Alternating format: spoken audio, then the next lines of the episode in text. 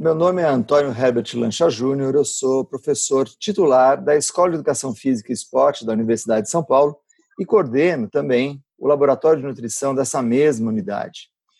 A nosso convite hoje, eu tenho aqui a grata satisfação de ter conosco a professora a doutora Kátia Rubio. A professora Kátia Rubio é professora associada da Faculdade de Educação da Universidade de São Paulo.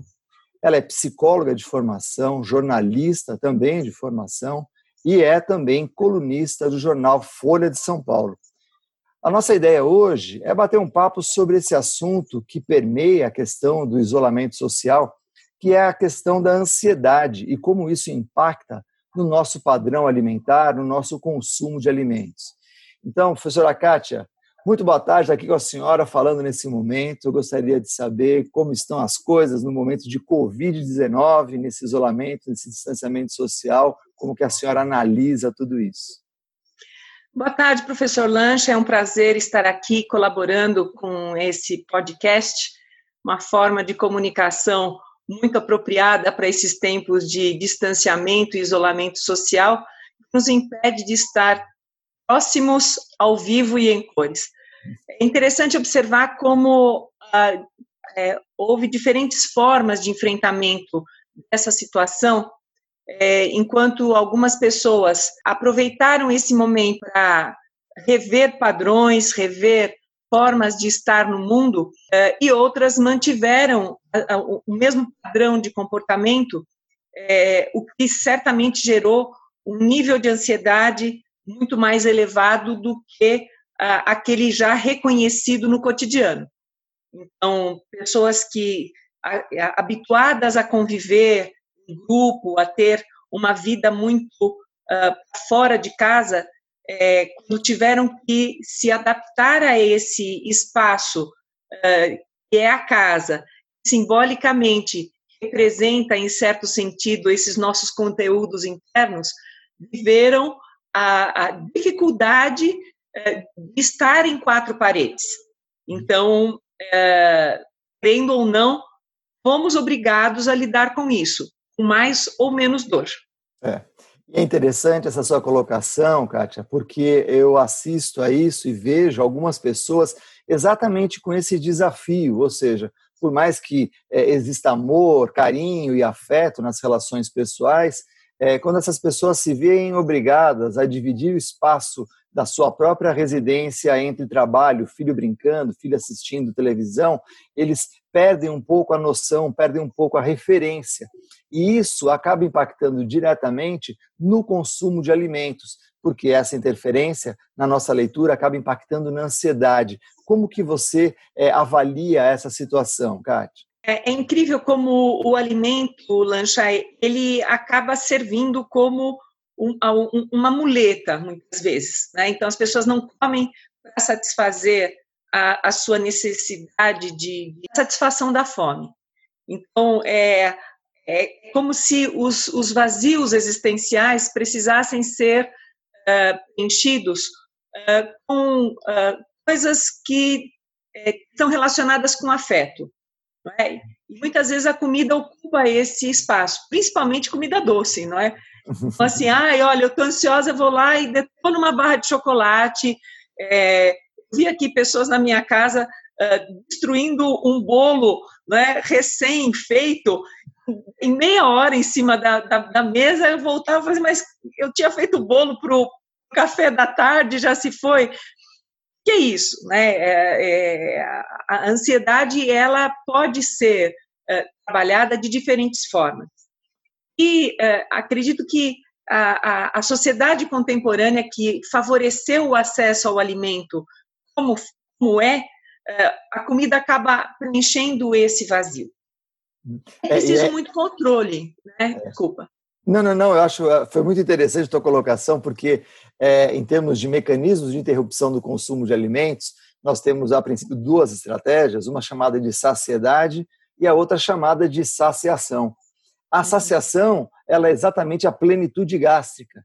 É o momento que a gente consome o alimento, a gente precisa ver ocupado fisicamente aquele espaço é, do aparelho digestório para interromper o consumo.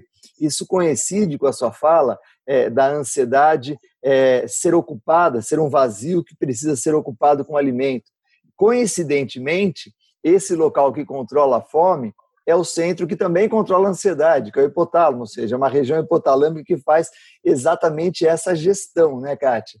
E aí você contou a história do bolo que eu achei extremamente pertinente. As pessoas consomem o alimento de uma forma quase que voraz para isso, né? É, e é interessante, Lancha, porque nesse momento de, de, de, de pandemia, é, nós passamos muito mais tempo juntos. Então, além das refeições habituais, né, o café da manhã, o almoço e o jantar, aquele cafezinho da tarde que normalmente a gente não fazia, porque estava cada um no seu espaço de trabalho, hoje ali pelas três e meia, quatro horas, é o momento que a gente dá aquele break para poder, ufa, respirar, esticar as pernas, e aí a gente se encontra na cozinha, tomar um chá, para tomar um café, e obviamente vem alguma coisa junto.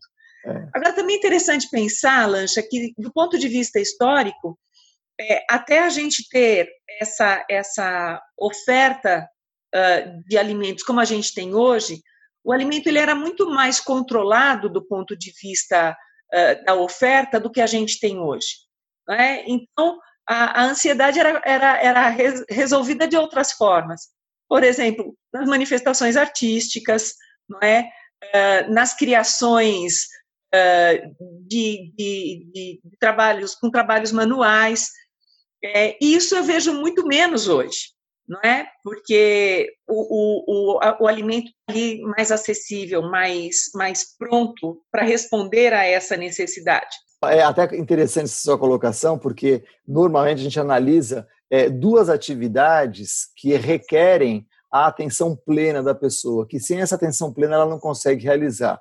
Uma está ligada ao esporte e a outra está ligada à arte. Ou seja, o indivíduo não consegue fazer um trabalho artístico, tocar um piano, é, pintar um quadro, ou o indivíduo não consegue aprender uma habilidade motora, como jogar um tênis, jogar um futebol, se a mente dele não estiver focada naquele momento. Né? Uhum. Então, isso que você falou é bem interessante, porque o consumo de alimentos pode acontecer de uma forma totalmente desconectada do momento presente o indivíduo vai, se repleta daquele alimento que ele está ingerindo, sem ter noção do que ele está ingerindo. Diferentemente da arte do esporte, aonde obrigatoriamente você tem que prestar atenção no movimento que você faz, no gesto que você faz, que irá impactar no produto final, que é a sua obra de arte ou aquele esporte que pratica, né? É interessante o que você está falando, Lancha, porque eu não gosto de televisão. Uhum. Né? Então, é, nesse momento de pandemia, eu vejo pessoas assim consumindo é, séries é, e outros outros produtos da televisão e elas são capazes de ficar horas diante da televisão sentados, inclusive numa posição uh, pouco recomendável para a coluna, para cervical, enfim, para lombar. Eu, como, como sobremesa né, para as noites, eu comprei um quebra-cabeça de 3 mil peças. Hum. Então, uh, a gente termina o jantar, vai para a mesa da sala de jantar, onde a gente deixou a, a, a, peça montada, porque ela é muito grande, e ali a gente passa algumas horas uh, com as filhas, com, com, a, com as noras, com os filhos, e cada um que passa mexe numa pecinha, coisa e tal. Nós ficamos com esse quebra-cabeça, fazendo esse quebra-cabeça por dois meses. E a gente encerrou na semana passada. E é uma falta que faz, porque é, a gente gasta muito tempo ali e você também não consegue fazer nada além do quebra-cabeças, porque é uma atividade extremamente mental e ao mesmo tempo motora, é, é, uma, é uma, atividade é, inteira. E aí eu vejo que quem para lá para de comer também, uhum. não é? Porque não dá para você fazer isso e ficar beliscando e ficar bebendo. Não, é um momento de concentração, de foco. E eu acho que o ideal seria que as pessoas encontrassem as atividades adequadas para si mesmas, né, neste momento, desse a elas a oportunidade de ter esse foco, uhum. seja numa leitura, seja até mesmo numa série de TV, ou seja lá o que for, porque cada um tem a sua escolha. Não existe uma regra geral para todo mundo, não existe uma, uma receita plena para todo mundo. É interessante porque quando a gente considera isso na nutrição, é, a gente considera isso como uma atenção plena para o consumo de alimentos. que na grande maioria das vezes nós não temos. Então, é, existe até uma brincadeira que nós fazemos é, no grupo de obesos que a gente tem lá na USP é, e que a Luciana faz com os clientes, que é o seguinte: na hora que você senta para almoçar, na hora que você senta para jantar, no que, que você está pensando? Aonde está a sua mente? Né? E uma relação que nós fazemos, até pela história de ter vivido um tempo na França, é que o francês, por exemplo, dificilmente senta à mesa e coloca o celular à mesa. É, no Brasil, a gente tem um padrão de sentar e ser a nossa maior companhia. Eu até brinco, eu falo que o celular ele é mais próximo da pessoa do que o marido dela, porque vai ao uhum. banheiro, né, é, toma café da manhã, almoça, janta e até dorme com essa pessoa. Né? Então, essa desconexão é, das mídias sociais, essa desconexão do celular e essa reconexão com o prato, reconexão com o alimento, é um pouco essa história que você contou do quebra-cabeça. Ou seja, nesse momento, a mente das pessoas que estavam montando o quebra-cabeça estava 100% voltadas para o quebra-cabeça. Né? É, outra coisa que também você falou agora, é, eu vejo que quando a gente tem a oportunidade de fazer a refeição uh, em grupo, é, a presença do celular ele é, ela é muito menos percebida porque a gente tem o hábito de usar esse momento como um momento efetivamente de confraternização. E talvez esse tenha sido um dos grandes ganhos da quarentena. Uhum. É? Nós podermos almoçar e jantar juntos, uh, é, a, o horário da refeição uh, é um horário em que não se fala de problemas, não se discute a mesa, a mesa é esse lugar uh, de, de, de, de compartilhar uma experiência prazerosa. Uhum. E, pasme, mas aqui em casa ninguém ganhou peso. Nós estamos em nove pessoas, ninguém ganhou peso e a gente tem comido muito bem. É, isso é outra coisa que eu tenho percebido, né? Que as pessoas têm falado que é, a relação delas com a comida mudou, que o ritual da elaboração do prato mudou, elas têm aquele momento da confecção do alimento. E até foi interessante que nesse fim de semana eu estava correndo com a Lu, eu falei, estou com vontade de fazer o bife à parmejana que meu pai fazia, né? E aí eu elaborei todo o bife à parmejana, fiz o molho tal, e foi muito interessante que a gente estava comendo, a gente falou assim, por que será que o bife chama bife à parmejana? E ah, tudo bem, depois a gente vê isso, porque existe uma necessidade premente atualmente, que eu vejo com muita frequência. Da resposta imediata. Exatamente. E aí é sedutora a presença do celular, porque ele rapidamente vai fazer a consulta e vai trazer a resposta. Isso pode vir num outro momento, né? naquele momento, presta atenção no alimento, né? mata a curiosidade com aquele alimento. Nossa, que sabor bom! Você sente o manjericão, você sente o orégano, sente o tomate. Então, essa conexão com a atividade que você está fazendo, como a gente disse, né, o esporte faz isso, a arte faz isso, e a alimentação, se ela for encarada também como uma arte, ela também pode trazer isso, né, Kátia? Sem dúvida, eu, eu adoro cozinhar, né? Uhum. eu, eu gosto muito de cozinhar, e a cozinha é uma atividade que demanda tempo, não é? é exceto quando você só precisa matar fome. Uhum. Né? Quando se mata, precisa matar a fome também, se precisar fazer alguma coisa em meia hora, a gente faz. É, e no, no começo da quarentena, eu vi o tempo que eu gastava na cozinha, e isso uhum. me dificultava a vida em outra frente, que é a produção acadêmica, essa coisa. Então, esse foi um período de adaptação, Lancha. Uhum. Né? No primeiro momento, eu vi assim que foi muita dedicação à vida da, da casa, à rotina, manter a casa limpa, é, eu não gastava na cozinha menos do que duas horas para preparar uma refeição. Uhum.